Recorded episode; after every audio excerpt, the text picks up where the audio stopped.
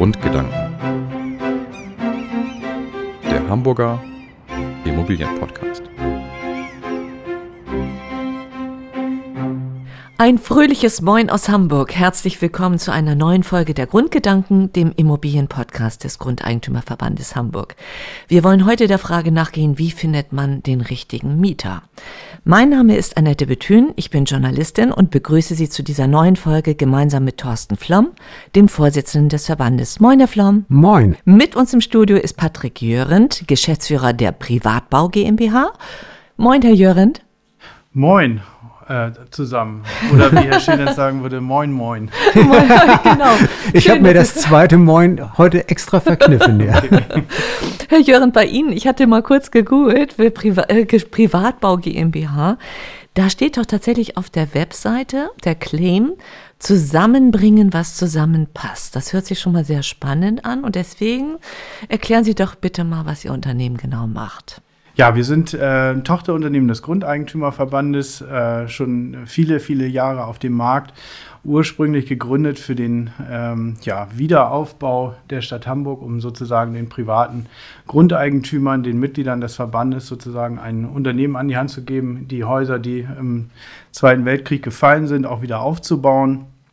Und äh, ja, ähm, Im Laufe der Jahre, der Jahrzehnte äh, wurden dann äh, die Wohnungen aufgebaut, überwiegend im sozialen Wohnungsbau. Und wir haben dann auch äh, die Häuser bewirtschaftet. Das heißt, wir haben uns um die Verwaltung äh, oder kümmern uns um, in der Hauptsache um die Verwaltung und auch die Vermietung der Wohnung äh, und betreuen da jetzt äh, mittlerweile nicht nur den sozialen Wohnungsbau, sondern auch den preisfreien Wohnungsbau und auch viele Wohnungseigentümergemeinschaften. Unter anderem erstellen wir aber auch äh, Verkehrswertgutachten für äh, Immobilien.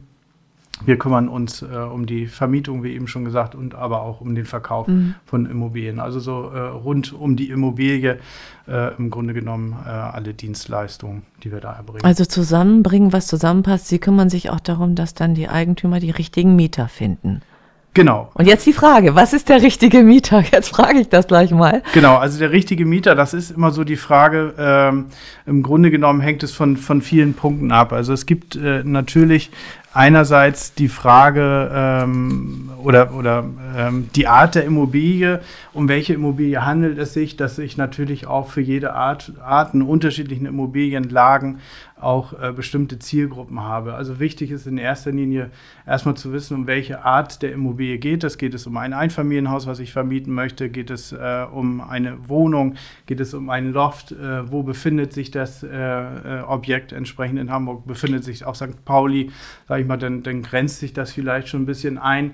Äh, wie groß ist die Wohnung? Ist es eine Einzimmerwohnung? Da ist es dann natürlich ungeeignet für Familien. Also es hängt immer so ein bisschen ab von der Immobilie, von der Lage, von der Größe.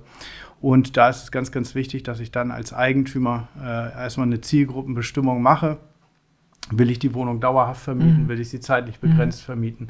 Also es gibt da viele, viele Punkte, die man da auf jeden Fall bei berücksichtigen muss. Was ist der richtige ja. Mieter? Herr Flamm, Ihr Einsatz. Sie sind jetzt äh, als, äh, als Verbandsvorsitzender und der die Beratungssituation auch im Verband sieht, ja wahrscheinlich vielfach mit Mietstreitigkeiten kriegen das mit. Was ist jetzt, was ist der richtige Mieter? Wie kann man den finden? Was würden Sie da für Tipps geben wollen? Naja, wir wollen ja äh, sozusagen den, den Podcast nicht am Anfang schon beschließen, indem wir äh, schon jetzt das Ergebnis vorwegnehmen und sagen, den richtigen Mieter gibt es möglicherweise gar nicht. Mhm. Nein, ich glaube, man muss äh, sich eben auch von den potenziellen Mietinteressenten so ein bisschen ein Bild machen und eben überlegen, was, was sind das dann eigentlich so für Menschen, die dort Wohnungen suchen. Nicht? Ähm, derjenige, der Wohnungen nur kurzfristig sucht, äh, hat völlig andere Bedürfnisse als der junge Mieter, der möglicherweise seine, seine erste Wohnung beziehen will oder ähm, der alte Mieter, der gerade sein Einfamilienhaus äh, verkauft hat und äh, jetzt noch auf die alten Tage noch mal citynah äh, zur Miete leben möchte. Oder äh, die Familie mit Kindern ist wieder ein völlig anderes, eine völlig andere Zielgruppe. Die Wohngruppe, die irgendwo gemeinsam äh, eine Wohnung bewohnen möchte und die dann möglicherweise auch noch, äh, sei es Rehabilitation, sei es Gesundheitsvorsorge, als gemeinsames Ziel eben auch hat Oder meinetwegen auch der finanziell schlecht gestellte Mieter ist ja auch ein, eine Zielgruppe, die man äh, dort betrachten kann und wahrscheinlich auch betrachten muss. Und genauso dann letzten Endes wieder auch die, die Asylanten, die zum Beispiel jetzt in, aus den, aus den Asylbewerberwohnheimen raus wollen und eben einfach in, in Hamburg normal leben und wohnen möchten. Alles Zielgruppen, äh, die man dort unterscheiden kann und die man auch unterscheiden muss, weil jede Zielgruppe hat eigene Bedürfnisse und jede Zielgruppe kommt auch für unterschiedliche Wohnungen natürlich in Frage. Und Herr Jörn, das haben Sie alles im Blick. Also Sie sind jeweils immer da auch da der mögliche Ansprechpartner. Genau, also wir ähm, sind natürlich da im äh, Dialog mit dem Eigentümer, äh, den wir dort betreuen. Und auch der Eigentümer hat natürlich Vorstellungen, Wünsche, wen er gerne in seinem Objekt als Mieter hat. Und man muss auch immer das Objekt an sich betrachten. Also wer wohnt da, wie ist äh, sozusagen letztendlich, welche Mieter sind dort äh, vorhanden, wie ist da die Situation im Objekt selbst. Und äh, da gibt es ja auch unterschiedliche Konstellationen, was man möchte, was man nicht möchte. Äh, und ja, da ist es dann wichtig, dass man da im Grunde genommen ja einen vernünftigen Zusammenschluss innerhalb eines Hauses äh, herbeiführen kann. Und wichtig ist dann natürlich auch die Ansprache der Mieter. Also wie äh, bekomme ich ihn, auf, auf welchem Weg? Also ähm, ich sage mal, wenn ich einen, einen Seniorenwohn betreue, dann hilft es mir nichts, wenn ich jetzt über Instagram oder äh, eBay Kleinanzeigen äh, die, äh, ähm, die Wohnung anbiete als Vermieter, sondern da muss ich dann auch eben mal schauen, wie spreche ich entsprechend meine Zielgruppe an, ne? wie ist da die Vermarktung. Das ist dann auch ganz, ganz wichtig, dass man da äh, dann auch den richtigen findet. Und gerade in Hamburg hat man äh, als Vermieter natürlich auch die Qual der Wahl. Also ich muss da äh, aus einer Vielzahl von Bewerbern dann den richtigen Mieter für mich letztendlich finden, was ganz, ganz schwierig ist. Ich sage mal, im, im, ländlichen Raum vielleicht, da ist das ganz anders. Äh, da bin ich froh, wenn sich überhaupt jemand meldet. Äh, da, ähm, wenn, ich, wenn ich da eine Wohnung zu vermieten habe, da ist das dann ganz anders. Und das ist, glaube ich, die große Kunst, aus einer Vielzahl äh, von Bewerbern dann den, den für mich richtigen zu finden, der im Grunde genommen ja, äh, ähm, sorgsam mit der Immobilie umgeht, äh, entsprechend ähm, die Miete zahlen kann, also wirtschaftlich da gut aufgestellt ist und äh, im Grunde genommen sich auch mit den äh, Mitbewohnern des Hauses äh, gut versteht. Also, also, es gibt da noch keinen Logarithmus, der da im Hintergrund funktioniert, wo Sie sagen, hier ist der Fragebogen, füllen Sie den aus und dann sehen Sie sofort, hm, passt. Es gibt, glaube ich, für alles Logarithmen mittlerweile. Ja, ich habe das auch in Erinnerung, dass ich sowas schon mal im Netz gesehen Aber habe. Aber äh, vertrauen würde ich denen nicht. Ich hm. würde immer noch denken, gesunder Menschenverstand ist bei der Auswahl der Mieter immer noch ein ganz wesentlicher Gesichtspunkt. Hm. Ich habe gelesen, Herr Jören, dass Ihr Unternehmen früher auch sehr viele Sozialwohnungen im Bau betreut hat und verwaltet hat. Ist das heute auch noch so? Ja, also ähm, bauen äh, weniger, also äh, die Baubetreuung äh, haben wir weniger mittlerweile, aber wir betreuen noch sehr, sehr viele äh, Sozialwohnungen. Da gibt es aktuell ja auch, äh, ich sag mal, zwei unterschiedliche Förderwege. Im ersten Förderweg haben wir den klassischen Sozialwohnungsbau, wo äh, momentan Mieten gezahlt werden äh, von 6,90 Euro den Quadratmeter. Und im zweiten Förderweg, da sind es die etwas besser gestellten Mieter, die ein äh, etwas höheres Einkommen haben. Und äh, da sind die Mieten zurzeit von 9 Euro den Quadratmeter, äh, mit Steigerung dann auch in den Folgejahren. Und ähm, das ist eben äh, ja, eine besondere Klientel, äh, die man da betreut, äh, die auch Unterstützung brauchen. Äh, und ja, da gibt es unterschiedliche Wohnformen. Und wer ist da der Auftraggeber? Wer sind die Investoren im Hintergrund, die sagen, wir bauen jetzt oder wir, wir, wir lassen das jetzt über sie alles laufen? Also wir haben in der Regel sind es, äh, ich sag mal, private Grundeigentümer, die eben damit überfordert sind. Ich sag mal, die institutionellen äh, Anleger, die wissen, wie der soziale Wohnungsbau funktioniert und äh, wie man dort äh, entsprechend vermietet, die kümmern sich in der Regel selbst darum. Und wir haben eben äh, sozusagen den privaten Grundeigentümer, der sagt, ich möchte gerne was Gutes tun, ich möchte gerne äh, sozialen Wohnungsbau errichten und äh, habe aber keine Ahnung von diesem Thema. Und da sind wir dann entsprechend die Experten, die sich darum kümmern. Einerseits, wo kommen die Fördermittel her? wie bekommt man die Fördermittel? Mhm. welche Fördermittel gibt es da insgesamt? Insgesamt und äh, wie sind dort da äh, die rechtlichen Rahmenbedingungen, äh, die für den sozialen Wohnungsbau gelten. Der soziale Wohnungsbau ist ja in der jüngeren Vergangenheit sehr zurückgefahren worden. In Hamburg sind wir ja jetzt wieder auch über das Bündnis für das Wohnen auf einem besseren Weg. Wir bauen jetzt wieder mehr Sozialwohnungen. Ähm, aber weniger als geplant. Weniger als sagen, ne? geplant zurzeit, ja, das ist richtig. Aber ich denke, das wird sich auch wieder aufholen, wenn sich der ganze äh, Mist mit Corona und äh, den Preisen, die wir im Moment fürs Bauen ausgeben müssen, auch ein bisschen wieder normalisiert hat.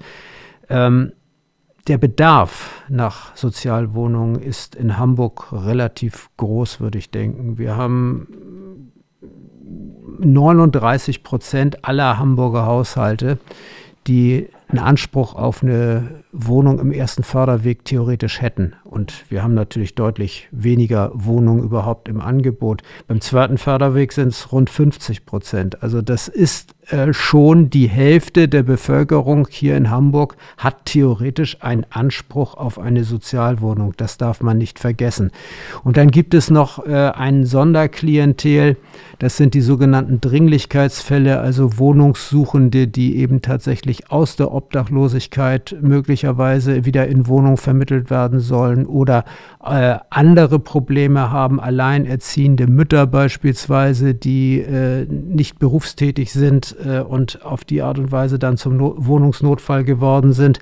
Es gibt die unterschiedlichsten Begründungen, warum jemand zum Wohnungsnotfall wird, aber ähm, gemein ist allen, äh, sie brauchen letzten Endes irgendwo eine Unterkunft äh, und da ist die Stadt im Moment auch dabei zu versuchen, ähm, diese Dringlichkeitsfälle irgendwo angemessen unterzubringen. Das ist unglaublich schwierig. Äh, es gibt zum Beispiel die Idee zu sagen, äh, in einem ganz normalen Zinshaus sollen einzelne Wohnungen für Dringlichkeitsfälle reserviert werden, indem man dort äh, von Seiten der Stadt eben auch an den Vermieter Gelder zahlt und der Vermieter dann im Gegenzug an solche Dringlichkeitsfälle vermietet.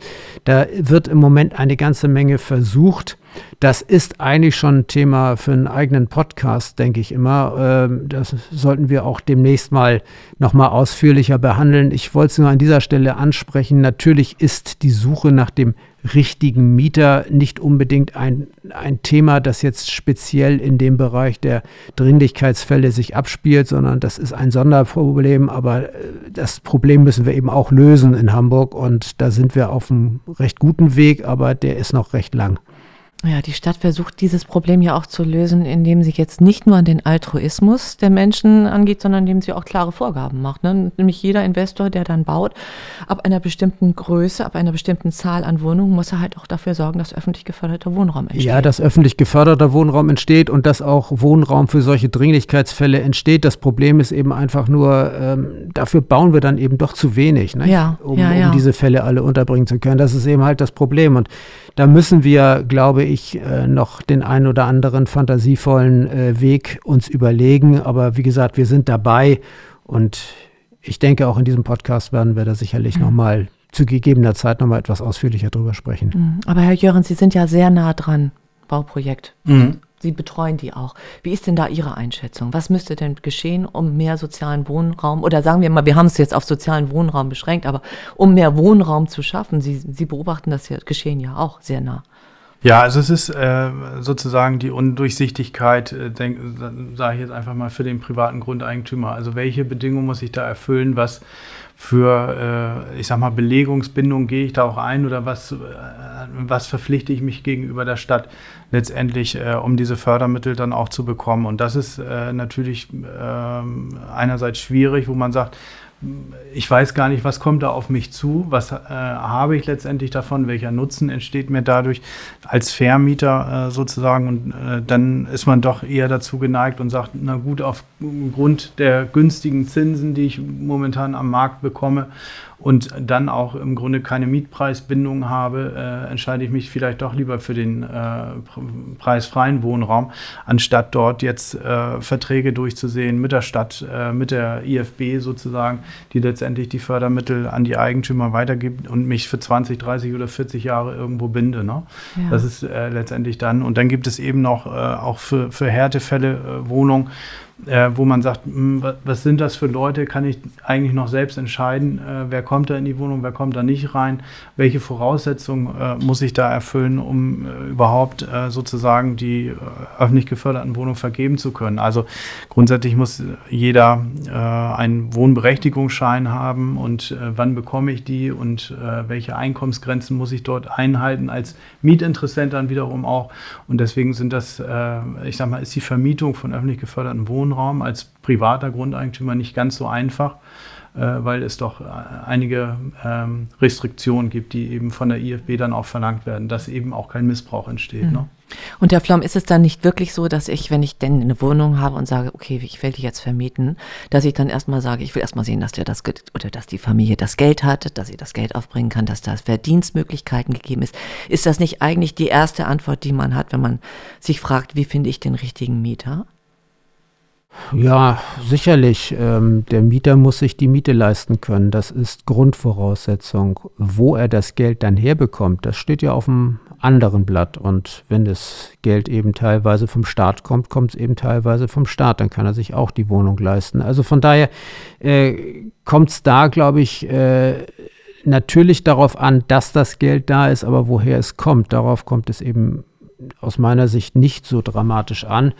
Äh, aber trotzdem, klar, natürlich, die, die Miete muss bezahlt werden und zwar die Miete letzten Endes, die der Mieter, auch, äh, die der Vermieter auch, auch gerne haben möchte. Nicht? Das ist klar. Ist klar. Ja. Gibt es eigentlich so etwas ähnliches wie einen idealen Mix in einem Haus, wenn ich dann mir überlege, die Mieter, wie stelle ich sie zusammen? Gehe ich da richtig, äh, sagen wir mal so, mit einer gewissen Struktur vor oder gibt es das gar nicht? Ist das alles eine Zufallsgeschichte letztlich? Herr Jörend. Ja, jeder hat so seine eigenen Vorstellungen, wie der, wie der ideale Mix sein kann. Also ich sag mal, ähm, im, im, Grunde genommen äh, wird immer vieles probiert, vielleicht auch in dem einen oder anderen Objekt, aber letztendlich kommt es auch so ein bisschen drauf an, wo ist die Immobilie? Habe ich nur kleine Wohnungen äh, beispielsweise? Äh, sind es vielleicht nur ein oder, oder zwei Zimmerwohnungen? Äh, wie ist der, der Mix der Wohnungen insgesamt? Ähm, habe ich nur große Wohnungen, dann ist es eher für Familien äh, wahrscheinlich geeignet, äh, dass man sagt, da wohnen überwiegend Familien, jüngere, ältere. Und ähm, ich sag mal, der ideale Mix ist ja, wenn, wenn, äh, wenn man äh, sich sozusagen äh, gegenseitig befruchtet, vielleicht auch eine, eine, Hausgemeinschaft entwickelt. Da gibt es dann vielleicht die Senioren, die leben in einer kleinen Wohnung, die passen dann auf die Kinder auf von den äh, jungen Familien, äh, wenn äh, beide Elternteile vielleicht arbeiten sind, äh, so dass man gegenseitig irgendwie eine Hausgemeinschaft hat. Und ähm, da ist es immer so die Frage, auch in, da sind die Stadtteile einfach unterschiedlich. Ne? Äh, in, in, Hamburg beispielsweise, da gibt es äh, Stadtteile, die sind vielleicht ein bisschen sozialer, wo alle gerne miteinander auch ähm, sein möchten, wo es eine tatsächliche Hausgemeinschaft gibt. Dann gibt es andererseits aber auch wieder äh, Häuser, wo man total anonym lebt, ne? wo man gar nicht mitbekommt, wenn Mieterwechsel stattfinden innerhalb des Hauses. Und ich glaube, es ist auch ähm, seltener geworden, dass ähm, der ein oder andere Mieter, wenn er denn einzieht, äh, sich auch bei den anderen vielleicht vorstellt und sagt, äh, hallo, ich bin der neue Mieter hier ja. im Hause, wie es vielleicht früher mal üblich ja. war, dass heute auch immer weniger und anonymer wird. Deswegen ähm, ist Schade das, eigentlich, es, ne? Ja. Schade.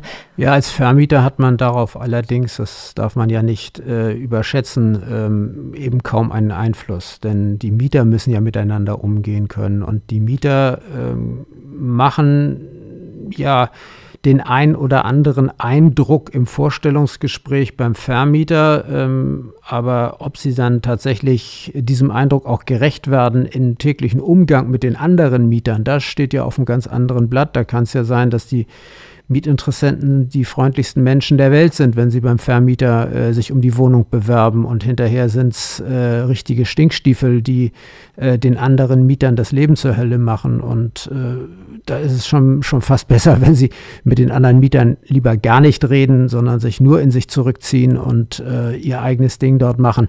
Aber das ist eben genau das, äh, was der Vermieter eben so wahnsinnig schlecht beeinflussen kann. Nicht? die Frage, ähm, passen in einem Haus mit großen Wohnungen die Familien zum Beispiel auch zusammen mit Wohngemeinschaften, ist ja auch so eine spannende Frage. Äh, auf den ersten Blick sagt man, sind alle junge Menschen. Die einen haben schon Kinder, die anderen haben noch keine. Aber auf der anderen Seite hat eine Wohngemeinschaft eben doch irgendwo nochmal eine komplett andere Lebensform als so eine Familie. Die Familie muss morgens früh raus, weil die Eltern berufstätig sind. Die Kinder müssen in die Schule oder in die Kita. Ähm, zu der Zeit schlafen die jungen Leute äh, in der Wohngemeinschaft, äh, in der Wohnung darüber oder darunter womöglich noch und sind einigermaßen genervt, dass die Familie ihnen auf dem Kopf rumtrampelt. Und genauso andersherum, wenn die äh, Wohngemeinschaft dann eben abends noch ein bisschen äh, nett feiern möchte äh, und die junge Familie aber dann schon ins Bett muss, weil sie am nächsten Morgen wieder früh raus müssen, das ist eben auch nicht so ganz äh, von der Hand zu weisen, dass es da eben auch Streit gibt. Das heißt, im Prinzip Prinzip hat der Vermieter darauf relativ wenig Einfluss, wie sich das Leben im Haus dann tatsächlich wirklich entwickelt. Also sollte er sich das gar nicht erst zum Ziel setzen, da irgendwie Einfluss drauf zu nehmen. Ja, das ist eben die spannende Frage. Nicht? Soll er sich zum Ziel setzen oder soll er es nicht? Äh, Patrick Jören sagte ja schon, dass äh, die Unter da sind, gibt es ja auch erhebliche Unterschiede äh, von Vermieter zu Vermieter. Äh, einige sagen, es ist mir vollkommen wurscht, Hauptsache die Mieter können die Miete pünktlich bezahlen, der Rest ist mir vollkommen egal, ob die sich lieben oder nicht, ist mir völlig wurscht. Äh, und andere versuchen dort eben Einfluss zu nehmen auf den Mix und äh, versuchen dort auch ähm, auf den Umgang der Mieter miteinander Einfluss zu nehmen. Es ist schwierig. Es ist ausgesprochen schwierig. Okay. Genau, ergänzend dazu vielleicht auch nochmal, es kommt auch dann auf die äh, Miethöhe drauf an letztendlich, ne? auf das Gebäude, auf den Zustand, in welchem Zustand ist es, zu welchen Konditionen soll ich diese Wohnung hier anmieten. Das erhebt natürlich auch Ansprüche bei den Mietern und ähm, je mehr Miete man zahlt, äh, umso höher sind letztendlich auch die Ansprüche. Und das ist ähm, auch ein Unterschied, der in einem Haus stattfinden kann. Ganz langjährige Mietverhältnisse, die zahlen natürlich viel, viel geringere Mieten als ein neuer Mieter, der neu in ein Haus sozusagen einzieht. Und wenn der jetzt äh, beispielsweise 12, 13 Euro äh, den Quadratmeter zahlen soll für ein, eine Wohnung und im Haus wohnen da ähm, aber auch äh, Mieter, die, die zahlen vielleicht nur 8 Euro und die sagen dann, naja, ich habe eine günstigere Miete, da ist mir dann der feuchte Flecken im Treppenhaus egal. Und der nächste sagt, also ich zahle hier schon eine vernünftige Miete, dann möchte ich aber auch, dass das Haus in einem vernünftigen Zustand ist. Also das kann natürlich auch äh, zu, zu unterschiedlichen Ansprüchen Anspruchshaltung der einzelnen Bewohner äh, führen. Und ähm, ja, letztendlich ist es schwierig für einen Vermieter da äh, vernünftigen Mix äh, sich äh, sozusagen äh, zu gestalten, sondern wichtig ist im Grunde, dass sich alle irgendwo wohlfühlen in einem Haus. Das sollte so, sozusagen das oberste Ziel sein. Und da ist es aber auch äh, ja, individuell von jedem unterschiedlich. Und wie Herr Flom schon sagte, ich habe äh, einen kurzen Zeitpunkt, wo ich die Mieter kennenlerne, in einer Besichtigung, kann mir da einen kurzen Eindruck vermitteln. Aber äh, wie letztendlich dann sozusagen der Mieter tatsächlich lebt, das ist dann, ähm, ja, weiß man im Vorwege dann nicht. Ne? Zumal man ja auch noch sagen muss, die Mieter verändern sich ja auch. Nicht? Ähm, der Mieter, der ähm, kleine Kinder hat, der hat plötzlich größere Kinder und irgendwann hat er, lebt er ganz alleine. Äh, möglicherweise lebt er auch ohne seine Frau dort weiter, weil die plötzlich auch ausgezogen ist. Oder eine Partnerschaft äh, geht in die Brüche, gründet sich möglicherweise neu, es kommt ein neuer Mensch dazu, der aber nicht in die Hausgemeinschaft passt.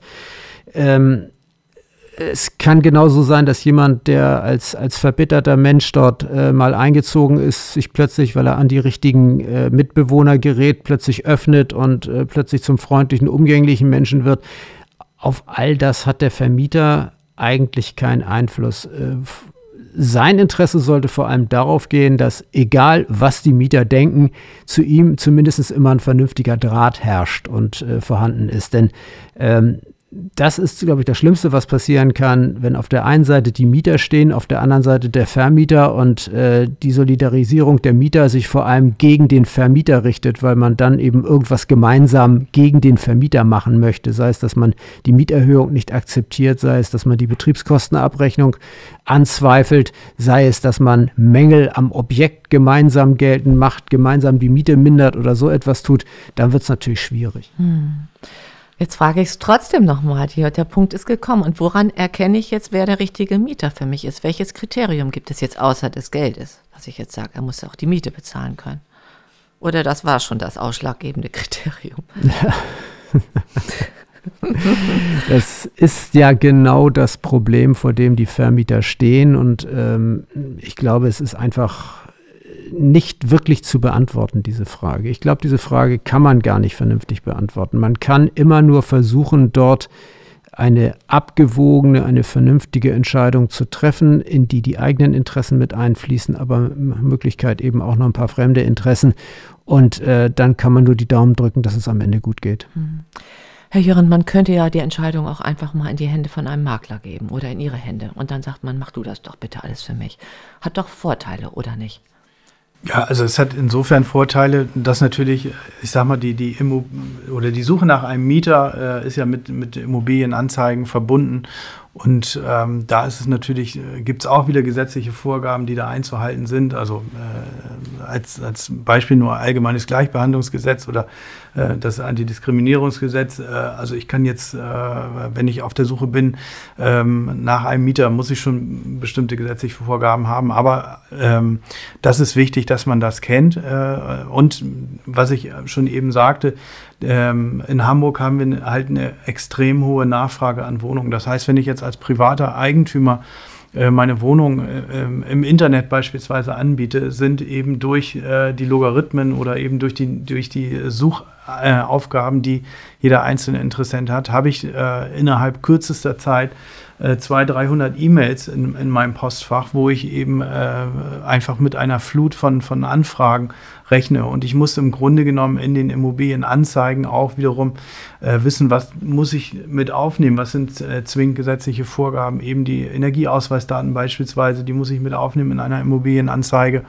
Und äh, dann geht es letztendlich aber auch darum, aus den Besichtigungen heraus entsprechend die, äh, die richtigen Kandidaten herauszufiltern. Einerseits den Wunsch des, des Vermieters zu haben, äh, zu wissen, zu kennen und äh, im, im, besten Fall auch zu wissen, äh, welche äh, Mieter wohnen dort im Haus, was habe ich dort für ein Klientel und dann entsprechend aus diesen äh, einzelnen Besichtigungen, die man dann durchführt, auch den richtigen Kandidaten herauszufiltern. Das ist viel Aufwand, deswegen ist es für, ich sag mal, den privaten Eigentümer, der das nicht so häufig tut, doch sinnvoller, da eben einen Experten zu beauftragen. Dann hat man vielleicht äh, nur die, die, ich sag mal, äh, die, die wirtschaftlich vernünftigen Interessenten, die einem dann vorgeschlagen werden. Ähm, aber äh, da fallen dann gegebenenfalls persönliche ähm, Kriterien, Kriterien mhm. einfach weg. Mhm. Äh, wichtig ist aber auch, äh, das haben wir in der Vergangenheit immer mal erlebt bei dem einen oder anderen Eigentümer, da müssen sich dann die Interessenten auch mal nochmal auf die Couch setzen, äh, nochmal ein persönliches Gespräch führen. das ähm, kann gut sein, aber man muss auch dazu sagen, das ist wie auf dem Arbeitsmarkt. Die guten Kandidaten, die gucken sich nicht nur eine Wohnung an, sondern die gucken sich ganz viele Wohnungen an. Und die sind dann irgendwann auch vom Markt weg. Also da hat kein Interessent sozusagen drei, vier Wochen Zeit, äh, bis er eine Zusage bekommt, sondern wenn er eine Zusage bekommt auf eine Wohnung, dann ja, ist er auch vom Markt wieder verschwunden als äh, Mietender. Und dann sagt man sich, hm, äh, hätte ich vielleicht doch früher zugeschlagen, sozusagen, um äh, den für mich richtigen Mieter zu finden.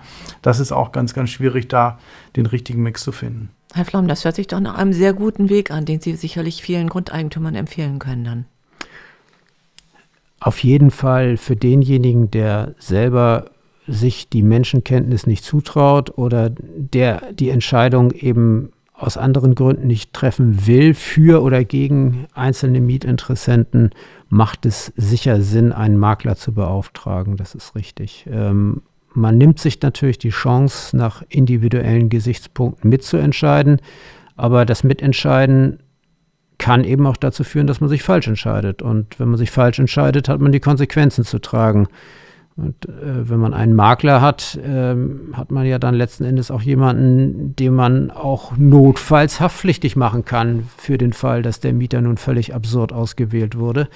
Aber die Kriterien, nach denen die Mieter dann ausgesucht werden, sind dann eben vor allem Einkommen, Einkommen, mhm. Einkommen mhm. und Wie, Einkommen, nicht? Ja. Und ansonsten nichts. Also Wie bei der Immobilie, Lage, Lage, Lage. Richtig. So ist es dann. Richtig. Aber hat natürlich, jetzt müssen wir es wirklich ansprechen, wir haben es ja vorhin auch schon angemacht mit Sozialwohnungen. Das heißt wirklich, diejenigen, die dieses Kriterium nicht erfüllen können, fallen erstmal raus aus dem Raster. Richtig, richtig. Richtig, genau. Ja, das ist jetzt natürlich nicht eine so, gute Bilanz. Also kann man da irgendwie noch Hoffnung machen? Ja, über den öffentlich geförderten Wohnraum, das, äh, über Genossenschaften, über, aber private. Nee, auch über die privaten Auch die Vermieter, privaten denn auch, auch okay. die privaten Vermieter äh, reizen ja nun das Mietniveau nicht immer bis zum äußersten Limit aus. Mhm. Natürlich äh, kann man das machen, aber auf der anderen Seite weiß man ja auch, wenn ich eine Wohnung in einem nun nicht allzu gefragten Stadtteil ähm, überteuert vermiete, dann habe ich auch eine entsprechende Fluktuation in dieser Wohnung, weil eben die Mieter, die sich die hohe Miete leisten können, eben auch woanders eine Wohnung leisten können. Die haben vielleicht noch keine gefunden und deswegen mieten sie erstmal bei mir. Sobald sie eine finden, sind sie wieder weg. Und äh, dann habe ich das Problem mit den Schönheitsreparaturen, den Renovierungsarbeiten, ähm, den Instandsetzungsarbeiten, die ich dann alle ausführen muss. Äh, und dann muss ich mir einen neuen Mieter suchen. Und wenn ich das dann äh, zu oft hintereinander mache, dann werde ich auch nicht glücklich damit. Also von daher ähm, macht es auch durchaus Sinn, da im Mietniveau dann im Zweifel eher mal nachzulassen und äh, realistisch zu bleiben und zu, auch wenn man eine höhere Miete theoretisch durchsetzen kann, aber der Preis eben der höheren Mieterfluktuation ist eben auch da und das äh, ist, darf man nicht gering schätzen, denke ich. Herr Jörend, ähm, Herr Flomm hatte gerade eben nochmal, finde ich, auch ein ganz wichtiges Wort fallen lassen. Da ging es um die Haftung. Ist das wirklich so? Wenn Sie jetzt wirklich voll daneben hauen, den, den wirklich falschen Mieter auswählen, kann dann der Vermieter sagen, so, das habt ihr jetzt richtig schön verbaselt. Ähm, jetzt kommen hier Kosten auf mich zu. Vielleicht ist es ja sogar ein Mietnomade. Ich lese, das ist jetzt nun wirklich äh, das Extrem. Aber ist das so? Bin ich dann frei raus und sage, das habt ihr, ihr habt das äh, mir den Menschen vorgeschlagen und das war keine gute Wahl. Ja, also es kommt natürlich darauf an, wie sozusagen der Makler auch tätig war. Ne? Also äh, wie der Makler letztendlich muss er dann seinem Auftraggeber auch gegenüber nachweisen, Mensch, äh, ähm, was war erstens Gegenstand des Auftrags und äh, wie hat, habe ich jetzt als Makler sozusagen den Mieter gefunden, wie habe ich die Auswahl getroffen äh, letztendlich. Und wenn ich da mir äh, überhaupt gar keine Nachweise geben lasse, wenn ich die, ich sag mal, nur äh, aus dem äh, freundlichen Lächeln heraus eine Auswahl treffe und hinterher feststelle, das ist ein stadtbekannter Betrüger äh, und äh, dem habe ich jetzt die Wohnung äh, sozusagen einen Mietvertrag geschlossen, dann äh, habe ich schon die Haftungsprobleme natürlich meinem Auftraggeber gegenüber, der sagt, warum hast du das denn einfach so äh, gemacht? Wieso ähm, ist denn da die Auswahl auf den Kandidaten getroffen? Warum wurde das nicht überprüft? Äh, wenn man sich jetzt genau nach, äh, wenn man das genau nachschaut, stellt man fest, äh, das ist äh, stadtbekannt und er hat in sämtlichen, äh, in der Schufa, in der Kreditreform überall Einträge äh, und äh, dann hat man natürlich ein Haftungsrisiko, klar. Gut, ich würde sagen, wir haben festgestellt, schwierig, den richtigen Mieter zu finden. Man kann, es gibt Möglichkeiten, unter anderem Privatbau GmbH. Ja, die Privatbau ist natürlich als Makler auf jeden Fall auch für den privaten Vermieter tätig, das ist richtig. Ähm, trotz allem und auch wenn wir uns als Gesellschafter der Privatbau über Umsätze dort immer freuen, nochmal äh, auch zum Schluss der Appell, äh, es soll doch jeder drüber nachdenken, ob es sich, äh, ob sich Zugeständnisse bei der bei der Miethöhe beispielsweise lohnen äh, und man damit eigentlich auch die Möglichkeit hat, Menschen in Wohnung zu bringen und damit glücklich zu machen, die möglicherweise sonst keine Chance auf eine Wohnung hätten oder dass man eben versucht, dort ähm, mit Kriterien zu arbeiten, die möglicherweise dem Makler nicht offen stehen bei der Mieterauswahl. Ich glaube, das äh, darf man nicht gering schätzen. Ich glaube, da ist immer noch ein zwischenmenschlicher, ein menschlicher Aspekt. Jetzt unabhängig davon, ob der Vermieter dann später auf die Wohngemeinschaft und auf das Verhalten der Mieter zueinander Einfluss nehmen kann oder nicht. Darum geht es gar nicht. Es geht nur darum, dass der Vermieter die Chance hat, Menschen glücklich zu machen, indem er ihnen eine Wohnung äh, zur Verfügung stellt, die sie erst einmal selber eben auch nutzen können. Und ich glaube, das ist ein Gesichtspunkt, den darf man nicht gering schätzen. Der ist wichtig, der tut auch der eigenen Psyche wohl. Super. Schöne Schlussworte, toll. Ja, vielen Dank, Herr Flamm, vielen Dank, Herr Jörend. Ähm, ich hoffe, liebe Zuhörer, Zuhörerinnen, Sie sind inspiriert, überlegen sich das, lassen sich das mal durch den Kopf gehen. Ich muss gestehen, ich kenne auch ein Beispiel, wo ich sage, da haben die im, im, im Wohnhaus alle dazugelernt, das ist eine kleine WG, plötzlich äh, hineingezogen in die Wohnung. Alle, die älteren Mieter waren zuerst sehr skeptisch zum, und zum Schluss muss ich sagen, war das fast eine ganz nette Hausgemeinschaft. Alle haben gelernt, aufeinander zuzugehen aufeinander Rücksicht zu nehmen, finde ich auch nochmal ein tolles Beispiel. Vielleicht unterstützt das so ein bisschen das, was Herr Flamm gesagt hat. Wenn Sie Anregungen haben, Fragen haben, dann nutzen Sie doch bitte gern unsere Mailadresse podcast.grundeigentümerverband.de. Ansonsten bleiben Sie uns bitte gewogen und gesund. Bis zum nächsten Mal. Tschüss. Tschüss. Tschüss, vielen Dank.